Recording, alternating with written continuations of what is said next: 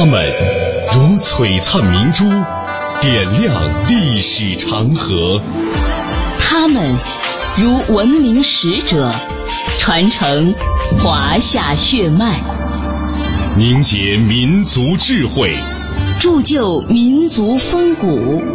请收听《香港之声》中华人物。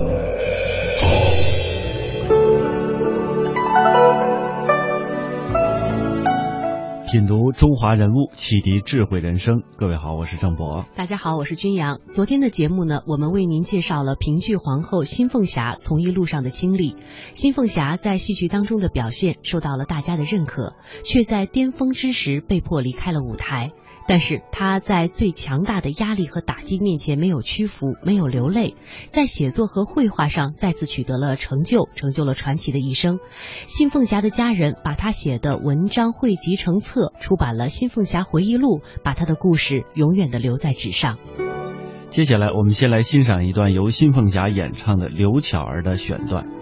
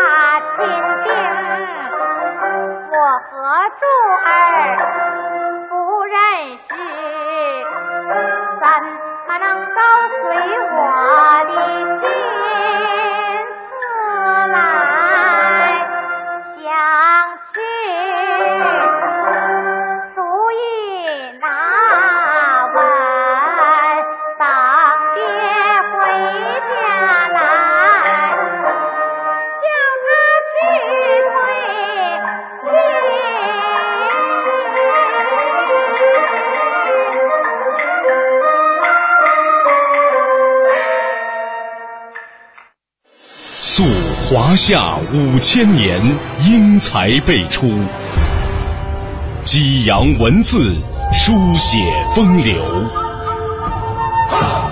跌宕声韵，记录千秋；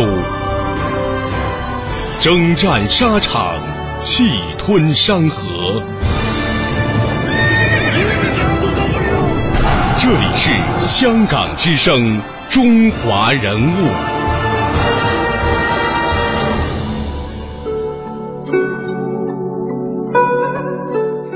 在新凤霞出版的作品当中，有一套代表作品《评剧皇后与作家丈夫》，说的正是新凤霞与丈夫吴祖光之间的故事。一九五一年，经过老史的介绍，新凤霞和吴祖光结婚。从表面上来看，这两个人十分的不般配，因为吴祖光出身于诗书世家，而新凤霞出身平民，她的父亲是卖糖葫芦的，母亲不识字，她要靠唱戏来养活一大家子人。然而，喜欢听戏的吴祖光第一次见到新凤霞就对她有好感，后来还专程给她做过一次采访。吴祖光非常欣赏新凤霞甜碎的嗓音，在舞台上表演时这种脱俗的扮相。那个时候，吴祖光并不知道，在他们见面的之前啊，新凤霞已经久闻他的大名了。他演过吴祖光写的《风雪夜归人》，十分仰慕他的才华。在新凤霞的心里，想嫁的男人就是吴祖光这样的。面对外界的压力，新凤霞说：“评剧是我的生命，而吴祖光是支撑我生命的灵魂，不能两全，我宁要祖光。接下来时间，我们将继续了解到平剧皇后新凤霞的爱情的这段经历以及她戏里戏外的故事。这音频当中有非常珍贵的录音，我们一起来感受一下。九五一年，全国青联开会，指定新凤霞代表青年戏曲演员在大会上发言。她求助老舍，老舍却让她找吴祖光来帮忙。新凤霞怀着忐忑不安的心情给吴祖光打去了电话，邀请吴祖光到家中来帮他改发言稿。吴祖光竟然爽快的答应了，他让新凤霞放心，第二天一早自己一定会把发言稿送过来。这一夜，新凤霞可没有睡好，心里一直盼望着天快点亮，盼望着祖光给他送发言稿。身上还被蚊子咬了好多包。第二天，吴祖光如约来到了新凤霞的家，给他送发言稿。他知道新凤霞不识字，他就一句一句的教他，直到新凤霞把发言稿背下来为止。那天，新凤霞一边背稿子，一边挠着被蚊子咬的包。他没想到这一幕被细心的吴祖光发现了。我跟祖儿从小把亲因此一天，新凤霞刚从外面回来，一进家门就被眼前的这一幕惊呆了。原来，他自己的床上装上了一顶漂亮的蚊帐，这是吴祖光看到新凤霞被蚊子咬了，特地来给她装上的。这可让新凤霞又惊又喜，心里啊有说不出的甜美。可是这一夜，新凤霞还是没有睡好。为什么呢？新凤霞是北方人，不习惯在蚊帐里睡觉。第一次在蚊帐里睡觉，觉得闷得难受，翻来覆去的睡不着，所以他就起来在院子里走了一圈。回来后，好不容易睡着了，又被蚊子咬醒了。原来他没把蚊帐放好。蚊子都飞了进去。第二天，新凤霞打电话给吴祖光，告诉他自己又被蚊子咬了。吴祖光觉得很奇怪，说：“你不是睡在蚊帐里吗？” 他哪里知道新凤霞不太会用蚊帐。吴祖光告诉新凤霞，他三点钟过去教他怎么用蚊帐。新凤霞决定这一次，他一定要学习刘巧儿中的一句台词。当面锣对面鼓，和吴祖光把话说清楚。可是那天，新凤霞突然接到通知，下午两点半要去开会。新凤霞就给吴祖光留了一张纸条，上面写着：“祖光老师，我去开会了，你在家西修吧。”凤霞。等新凤霞回来的时候，吴祖光已经走了，但也留下了一张纸条，上面写着：“凤霞，休息。”不是西修，据说后来新凤霞写的那个西修的纸条，吴祖光一直保留着，有时候还会拿出来看看，当做一乐事。虽然那天新凤霞没有见到吴祖光，但是他还是决定找机会当面和吴祖光把话挑明。但这话又从何开口呢？我妈妈就说说那个这个刘巧啊，是我很喜欢这个人物。这个人物就是什么呢？就我自己找婆家，嗯，这是我特别喜欢这个人物，所以我也演的就是演起来很入戏。但我妈妈听不懂，我妈妈可能就觉得再不说透了，你转三百八十圈我也转不到点儿啊！不行，我干脆直接就说吧。然后他就说：“祖光，咱俩结婚吧。”这是新凤霞的女儿无双的一段回忆录音。就这样，吴祖光和新凤霞。开始恋爱了，但是他们两个人的相爱却遭到了很多的阻挠。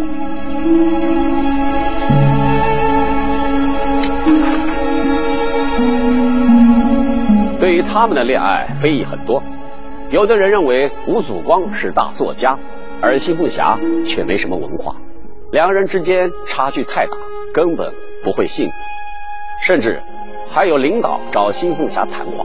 对于他们的结合表示反对，说什么电影导演靠不住，而且吴祖光还是从香港回来的，在那个年代更是要慎重考虑。对于这些流言蜚语，新凤霞很生气。他想，自己在台上唱刘巧儿都要争取婚姻自由，难道自己的婚姻自己都做不了主吗？一九五一年的九月，相识不到半年的新凤霞和吴祖光举行了隆重的婚礼。文化界、艺术界的很多名人都到场祝贺，周总理还派人送来了一对花瓶。这一年，吴祖光三十四岁，金凤霞二十四岁。结婚时，吴祖光送给新凤霞一张小巧精致的书桌和一个摆满了书的书架。这是结婚前吴祖光特地到东单一家墨器店给新凤霞买的，目的就是让她好好的学习。而新凤霞的陪嫁则是一捆小人书。新凤霞没有读过书，字儿也不认识几个。现在有了自己的书桌和书架，她感到太幸福了。她又舍不得扔掉那些小人书，于是就把它们全都放在了书架上。结婚后，吴祖光教新凤霞读书写字，培养她的艺术修养和表演技巧。终于圆了他学习文化的梦。在学习文化的过程中，新凤霞最喜欢的就是字典。在家中，大大小小的字典有好几本，其中用的时间最长的一本是一九五二年商务印书馆出版的《学文化字典》，一本就是《新华字典》。这是一本当年新凤霞用过的一本部首偏旁新华字典。这种字典很适合读书认字使用，因为可以通过偏旁部首查到字的发音和意思。这本字典是一九五四年新华书店出版发行的，第一页就是偏旁部首。他女儿无双把这本字典交给我们时，告诉我们，为了学文化，新凤霞看书写字离不开字典，出门演出带着字典。即便在他人生最艰难的时候，他也随身带着一本字典。这些是新凤霞通过学习后自己写的手稿，一份是起卷，另一份名叫《刚老头一家》。我们一起来看看新凤霞是怎么写的。钢是最坚固的，炼钢的人也自然有一股钢的硬劲。这就是常常在街道上看见的扫街刚老头。他虽然年近六旬，满面红光，个子不高，腰板挺直，且说话大嗓门因为他的耳朵有点背。怎么样？没想到吧？一个曾经大字不识几个的唱戏的，如今竟然可以自己写出这样的剧本。虽然我们在这几行字里发现了一个错别字，看这里。腰板挺直的挺，他用了是这个挺，但我们还是不得不惊叹新凤霞的进步。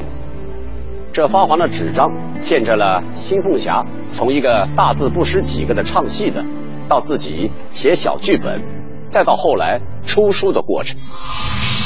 一场突如其来的政治风暴打破了平静幸福的生活，两人却始终不离不弃，互相支持，谱写了一曲爱情传奇。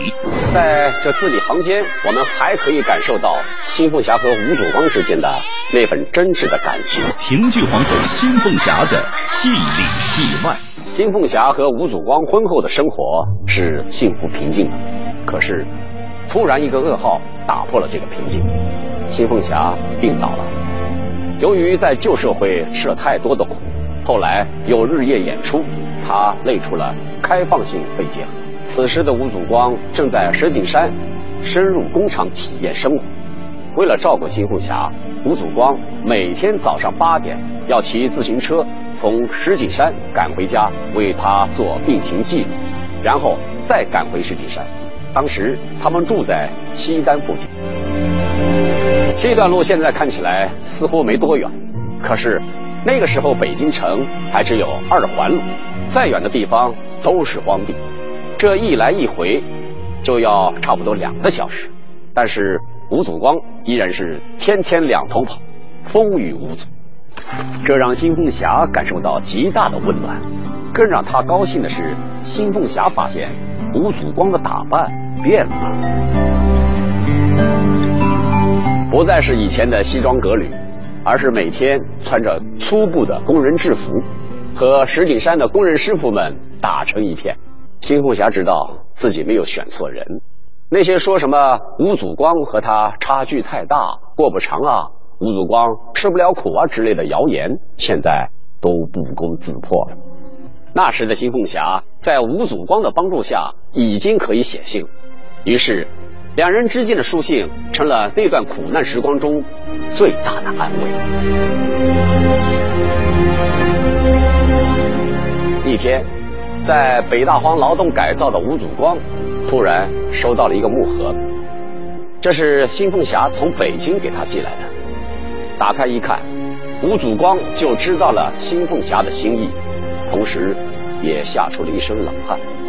那么，这个小木箱里到底装着什么，让吴祖光如此紧张呢？这里面有奶粉，还有罐头，最重要的还有新凤霞自己炒的酱，全是吃的。一看就知道是新凤霞给吴祖光补充营养的。这些东西在今天看来没什么特别，但是。在那个物资匮乏的年代，这些东西可都是稀罕物，有钱都没地方去买。更何况新凤霞在当时的处境下，给吴祖光寄这些东西是要冒很大的风险的。那么新凤霞是怎么做到的呢？原来这个盒子是新凤霞请布景的刘师傅帮忙做的。由于新凤霞帮过他的忙，当新凤霞找他帮忙的时候，他很快就答应了。就这样。每个月，刘师傅都会用做木工的边边角角给新凤霞做一个小木盒，盒子里面的吃的都是新凤霞用节省下来的工资偷偷摸摸的买来的。后来考虑到新凤霞的处境，出入不方便，刘师傅还提出帮助新凤霞去排队买东西。尽管新凤霞很小心，但是这件事情后来还是被发现了。这天。团长突然把新凤霞叫到了办公室，用怀疑的眼光看着他说：“听说你每个月都给吴祖光寄东西，啊？”新凤霞一听一惊，以为刘师傅给他做墨盒子的事情被发现了。团长接着说：“你这是劳动改造的态度吗？啊？你有寄东西这件事情吗？”新凤霞一听这个，这才放心，他知道这件事情。没有把刘师傅牵扯进来，他就回答说：“是真的。吴祖光在北大荒生活太艰苦了，我寄东西是对他身体的支持。有了好身体，才能干活劳动。这个不叫犯错误吧？”团长当即就愤怒了。可是没想到，群众对这件事的反应，并不像团长想象的那样。他们觉得寄点东西也没什么。经历了这件事情之后，刘师傅还是每个月给新凤霞做一个小木盒，只是新凤霞不再是偷偷摸摸的去寄了，而是正大光明的去寄。好不容易熬上了三年，吴祖光从北大荒回来。我这里有一张非常特别的字条，是新凤霞的女儿无双在整理父母的遗物时发现的。我手里拿的就是无双为我们提供的那张字条，一起来看看。祖光我夫，保证从今后不气您了，不管大事小事都不生气，说翻就翻。书名：一九七三年九月十七日晚十一时，这儿还按了个红手印。书名就是《新凤霞》。在那样的环境中，还能写出这么诙谐狡黠的字条，新凤霞乐观率真的性格可见一斑。同时，在这字里行间，我们还可以感受到新凤霞和吴祖光之间的那份真挚的感情。即便在文革这样恶劣的环境下，新凤霞依然偷偷的坚持练功、背台词，渴望有一天能够重返舞台。然而，命运。却没有眷顾他的执着。一九七五年，新凤霞突发脑溢血，导致左半身瘫痪，被迫离开了他钟爱的舞台。一代评剧皇后，一生美丽要强，如今却只能瘫痪在床。面对这沉重的打击，新凤霞整日以泪洗面。这只铃铛是新凤霞瘫痪后吴祖光送给妻子的，现在一直保留在他们的女儿无双的家中。由于瘫痪后行动不便，新凤霞的很多事情都需要别人帮助才能完成，很多的时候叫半天也没人来。吴祖光心疼妻子。不想让她在叫人的时候还扯着嗓子喊，于是就特地给妻子买了这么一个铃铛。同时，他还告诉所有的孩子，听到铃声响就是妈妈在召唤我们，一定要马上来看妈妈。对吴祖光来说，新凤霞的瘫痪同样给他造成了巨大的打击，但是他不仅给妻子无微不至的照顾。还给他重新规划了未来的人生。他知道新凤霞是齐白石的亲传弟子，有着深厚的绘画功底，他就鼓励妻子画画，每次都是新凤霞画画，吴祖光题字，两人可谓珠联璧合。这让在病榻上的新凤霞增添了不少的欢乐。在吴祖光的鼓励下，新凤霞又开始写文章。他认字不多。有的时候遇到不会写的字，他就会画出来，这常常惹得吴祖光大笑。她在患病的二十三年间，写出了《评剧皇后与作家丈夫》《舞台上下》《新凤霞卖艺记》《我和皇帝溥仪》等二十九部作品，大约四百万字的文学著作。新凤霞也用事实证明了她当初选择这个有文化的丈夫是多么正确的一个决定。一九九八年五月二十三日，新凤霞自己写的书《我叫新凤霞》出版了，但是她却没能等到这一天。四月十二日，新凤霞在江苏省常州市病逝，享年七十一岁。在我叫新凤霞的这本书的最后，吴祖光是这样写的：虽然我不知自己能活到几时。却希望为由于我闯祸受害至今半生的凤霞永归极乐，制止我不再泪洒南天。让我坐在凤霞生前的工作房间，坐在她的临窗书桌前，写尽我的余年吧。人物穿越时空，人生启迪智慧，人文润泽心灵，人性。彰显力量，香港之声，中华人物，为你细数那些被历史记住的名字。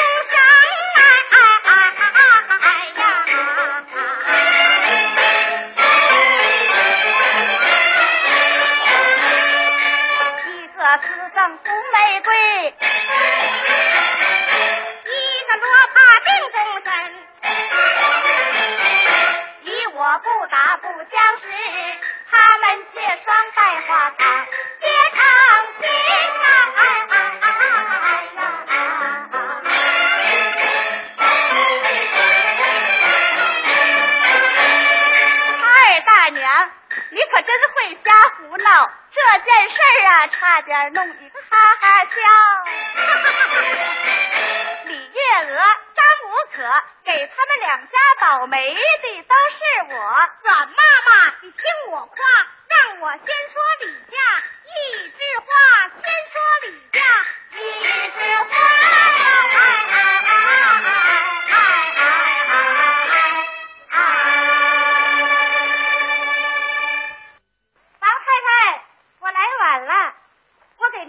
您道喜了。阮妈妈来了，阮妈妈请坐。不不不，您坐着。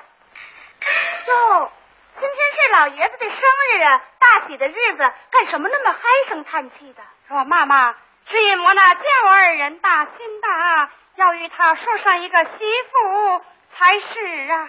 哎呦，就是为了这个呀，这可太巧了！我今天到您这儿，一来拜寿，二来正是为了大相公的亲事。但不知是哪一家呀？就是那张鹏的姑娘张无可。嘿，这个小孩长得真是如花似玉，跟你们大相公可真是天生的一对！果真如此，那你就与我两家说和说和，成吗？成，您放心，这就好比那粘米面包饺子，我一捏就成。阮妈妈，此乃是婚姻大事，要与女儿商议商议呀。得了吧，您府上的四位小姐还不都是我给保的媒吗？我看你们二老啊做得了主。阮妈妈啊，这无可与他们不同啊。是啊，阮妈妈，他的事我们是不好管呐、这是他的终身大事，他说成就成，他说不成么？那就谁说成也不成。是啊，就这么厉害。这么着，把五姑娘请出来，咱们商量商量。呃也好。启禀老爷夫人，我们五姑娘正在花园赏花呢。